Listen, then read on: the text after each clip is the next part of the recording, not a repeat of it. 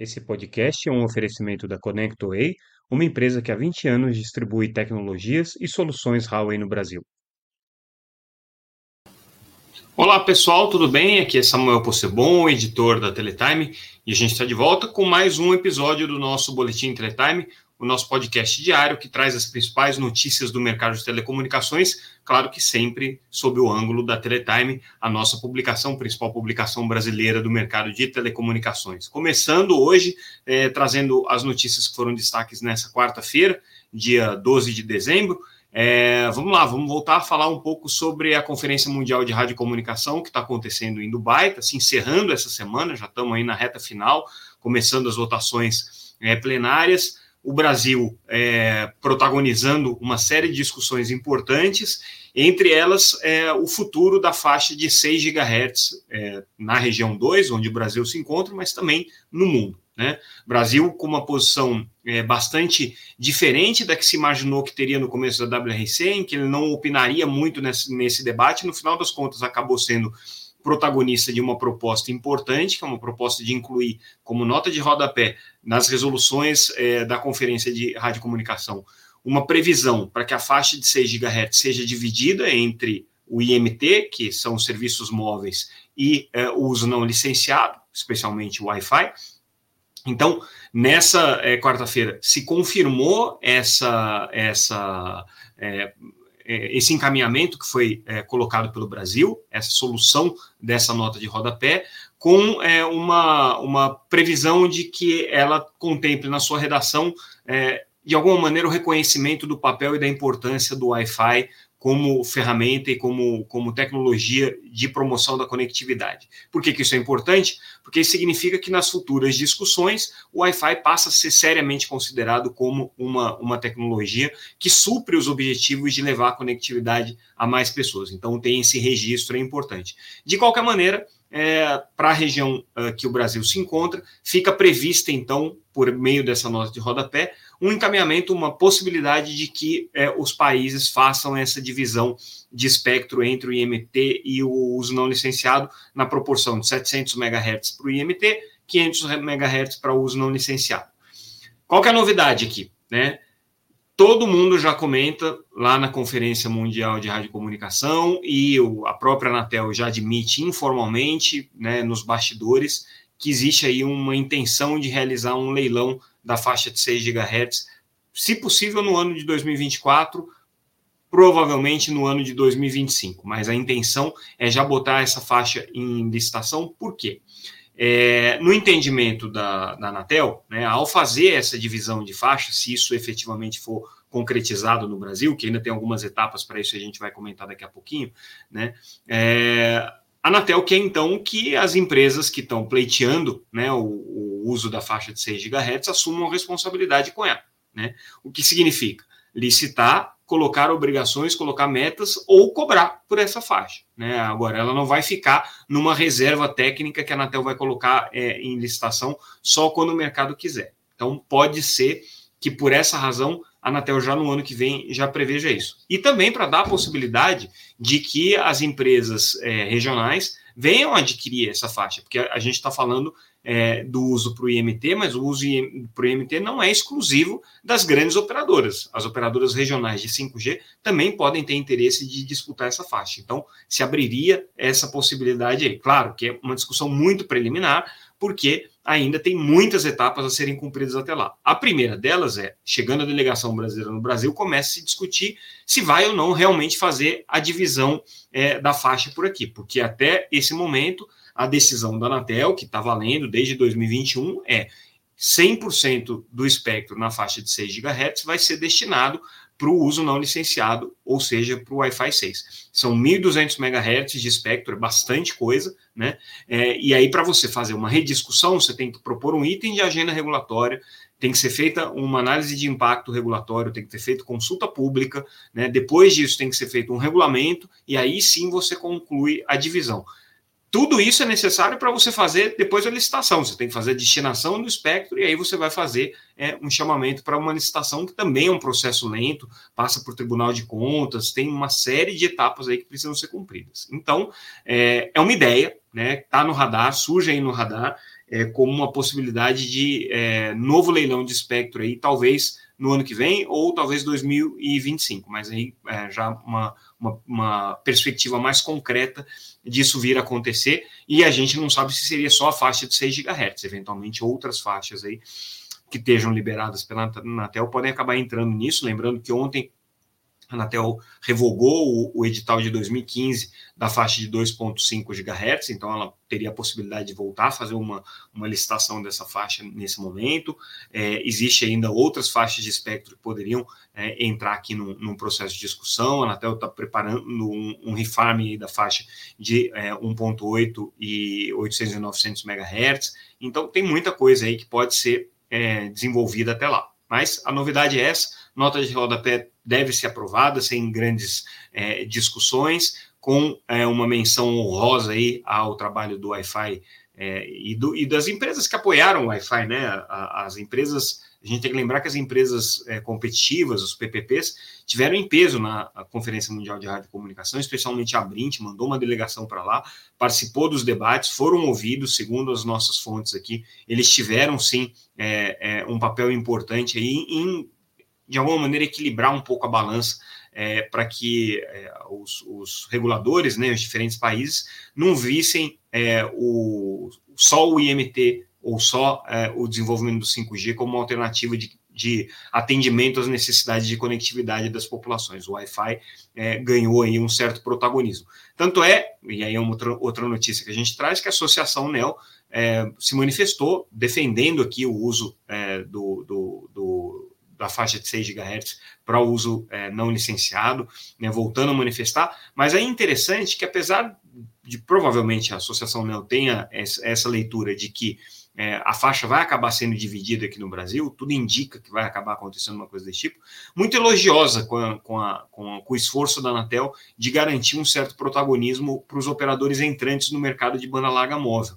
Então, aquilo que a gente já tinha apontado há um tempo atrás, que a Anatel está fazendo uma mudança, uma inflexão bem é, é, relevante no sentido de fomentar a competição no segmento móvel e dar é, nas suas decisões, nas suas deliberações, nos seus encaminhamentos regulatórios, é, um peso muito grande para as operadoras competitivas, se reforça aqui nessa manifestação da Associação NEL, é, que elogia a Anatel, apesar da Anatel mesmo ter proposto essa nota de rodapé para fazer essa divisão. Parece que ficou entendido aqui que, dentro do contexto geral de todas as disputas que o Brasil entrou e todas as coisas que foram tratadas, é, a questão dos 6 GHz não tinha como ter uma outra solução que não deixar essa, essa porta aberta é, para que o Brasil eventualmente venha a fazer essa divisão. Outras questões relevantes que aconteceram na WRC. É, uh, foi aprovada aqui uma revisão da regulamentação para é, sistemas de estações em alta altitude, que são aqueles RAPs, né? É, pode ser drone, pode ser balão, tem vários sistemas aí diferentes de comunicação em alta altitude, que é um negócio cada vez mais importante aqui para que é, o mundo possa ter uma cobertura é, em áreas, principalmente em áreas remotas, né? É, mas sem os custos de sistemas satelitais. Então, ah, ah, se previu aqui o uso de algumas faixas de frequência importantes, como a faixa é, de é, 694 até 960 MHz, é, 1700 até 1800 MHz e 2.5 até 2.7 MHz é, para esses sistemas aqui de altitude elevada que funcionam aí na casa dos 18 a 25 quilômetros. São sistemas é, que não, não, chegam a estar tá em órbita, né? Porque o espaço começa a partir de 100 quilômetros, é, mas eles ficam muito tempo né, nessas altitudes. Alguns sistemas de é, drones é, podem se movimentar, inclusive, aí por, por períodos de, de é, é, por períodos de meses, né? Então foi aprovada aí uma regulamentação específica para isso. E outro ponto importante é a questão do, do, do do tratamento que é dado aos sistemas de satélite por órbita geoestacionária e não geoestacionária. É, hoje, a regulamentação de satélites da UIT, a regulamentação de radiofrequência da UIT, é, tem uma, uma, uma, proteção muito grande para os sistemas geoestacionários, que são os mais tradicionais, é, muita é, é, comunicação crítica depende desses sistemas, então, eles têm uma proteção sobre qualquer outro tipo de órbita é, que não pode causar nenhum tipo de interferência nos sistemas geoestacionários. O governo norte-americano muito movido né, pela, pela, pelos interesses tanto da Starlink quanto é, da Amazon Kuiper, que são duas constelações de órbita baixa, obviamente norte-americanas, né, e que tem um peso hoje muito importante na, na no mercado de satélites, é, os Estados Unidos estavam buscando fazer uma revisão dessa regulamentação para tirar um pouco da ênfase é, de proteção do gel e dar um pouco mais de liberdade e flexibilidade de operação dos sistemas não geoestacionários. Não ganharam. Aliás, os relatos que me chegam aqui é de que o governo dos Estados Unidos saiu como um grande derrotado dessa conferência é, de radiocomunicação, porque perdeu praticamente tudo, não conseguiram, é, do ponto de vista é, diplomático e geopolítico, articular nada de relevante que garantisse a eles é, algumas vitórias né, em alguns pontos aqui que eles vinham defendendo. É, e aí, nesse caso especificamente aqui, as constelações é, geoestacionárias falaram mais alto, os países decidiram manter é, a regulamentação dos satélites com a proteção que existe hoje para satélites é, é, geoestacionários, é, o que de alguma maneira prejudica aí os, os movimentos futuros, é, tanto da Starlink, quanto da Kuiper, quanto de Lightspeed, da Telesat e vários outros sistemas que são sistemas não geoestacionários e que, portanto, não tem tanta previsão, tanta garantia de é, proteção como os sistemas geoestacionários têm é, nesse momento e que acabou não tendo nenhum tipo de alteração na regulamentação.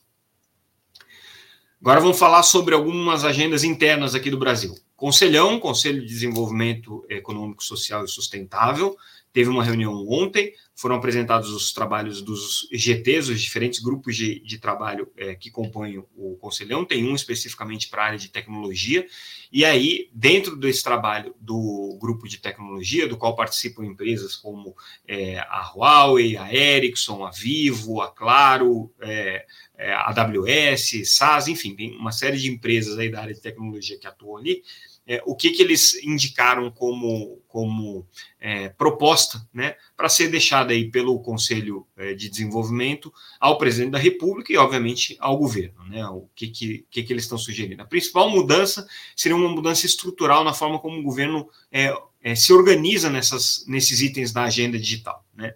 Então, uh, um, um dos pontos que eles estão sugerindo é que haja uma centralização disso por meio de uma secretaria especial de transformação digital, ou mesmo até de uma agência digital brasileira. Essa é uma das propostas. Essa agência seria talvez vinculada à, à presidência da República, né, teria né, uma autonomia de operação.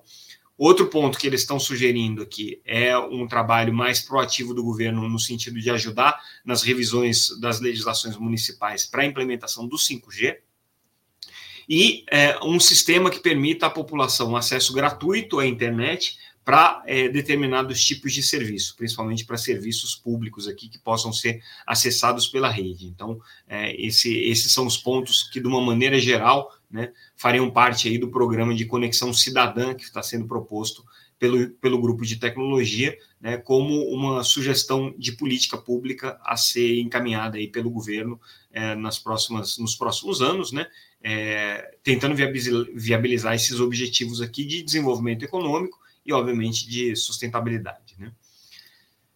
Nessa quarta-feira também o Comitê Gestor da Internet divulgou um balanço aí da tomada de subsídios que eles fizeram sobre o ecossistema digital, sobre regular ou não regular Big Techs e qual foi a conclusão aqui do CGIBR. Tá?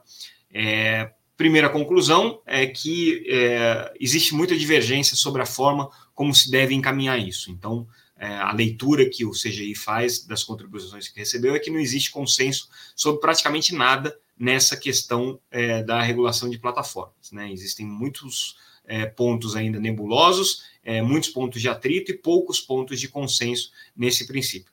É, um ponto aí que talvez é, se destaque aí como, como coerente entre todos os participantes aí da, da, da audiência pública, perdão, da tomada de subsídios pública, né, é, é o a, a, perspectiva né, de que é preciso algum tipo de regulação. Né, isso aqui parece que é uma coisa que está mais ou menos clara é, sobre a necessidade de você ter uma atuação regulatória nesse ambiente digital. A questão é como. Né? E aí o CG aponta três caminhos que ficaram mais evidentes nas contribuições caminho da autorregulação, o caminho de autoridades reguladoras independentes, né, como é, é feito, por exemplo, no caso da, da, do, do, sistema de telecomunicações, né? e também um caminho é, baseado aqui na governança é, em forma de sistema, ou seja, é, cada um dos diferentes atores aí do, do ecossistema, do conjunto de atores do ecossistema, teria uma governança própria é, a partir de determinados reguladores e formuladores de política. Então, seria uma estrutura aí,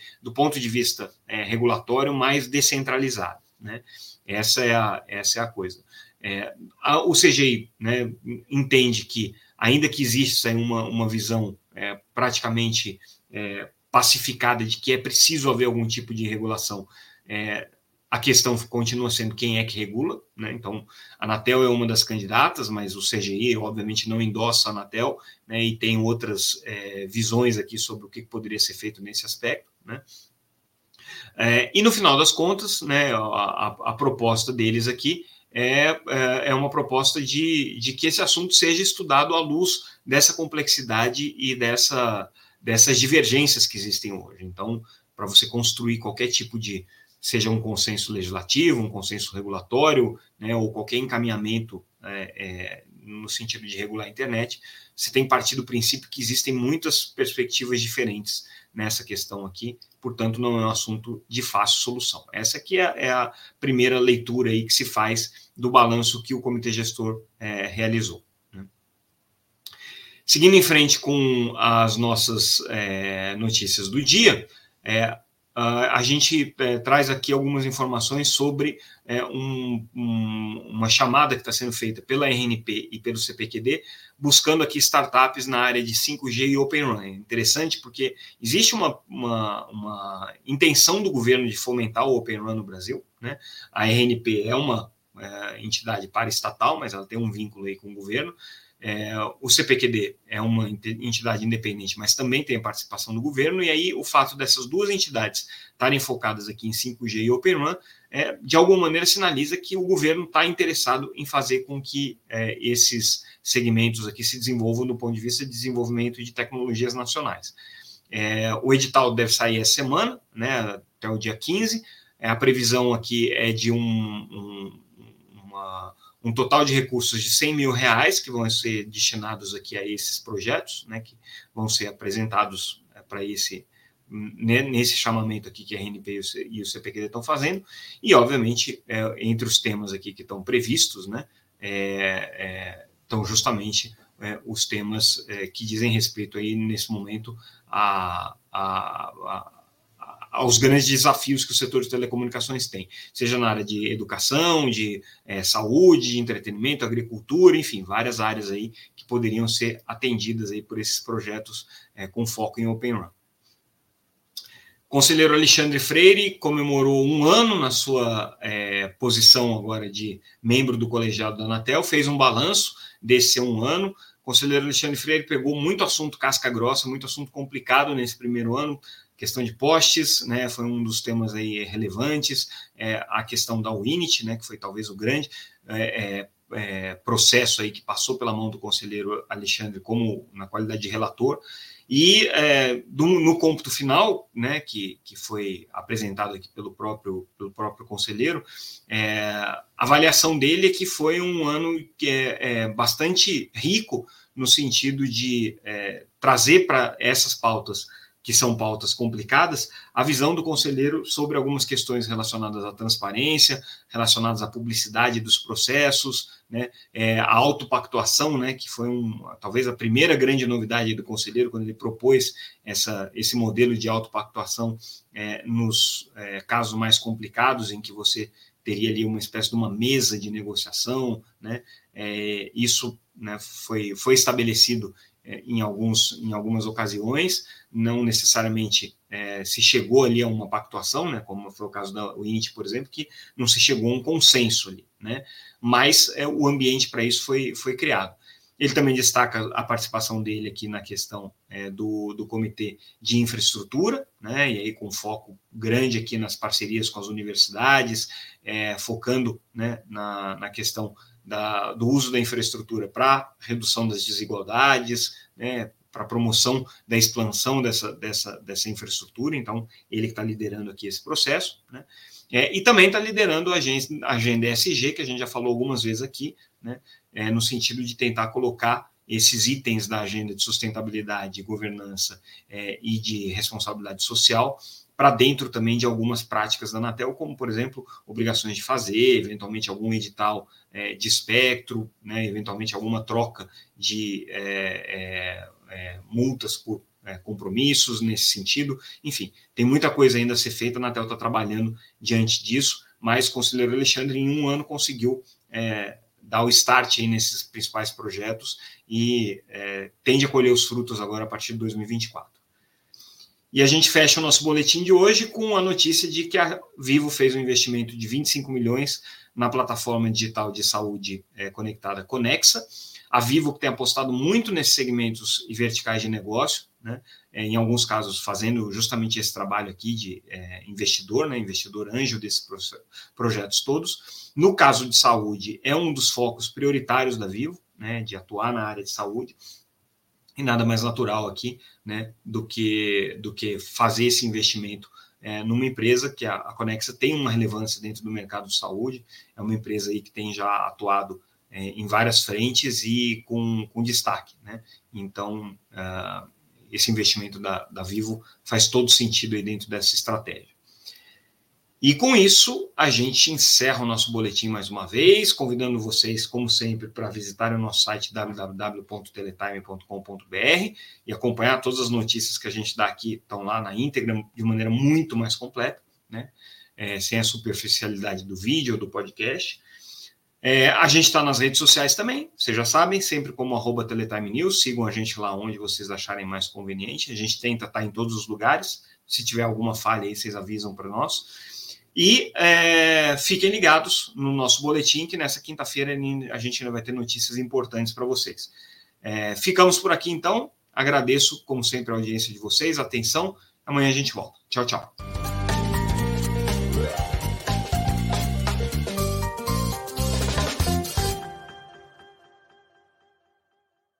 Esse podcast é um oferecimento da ConnectWay, uma empresa que há 20 anos distribui tecnologias e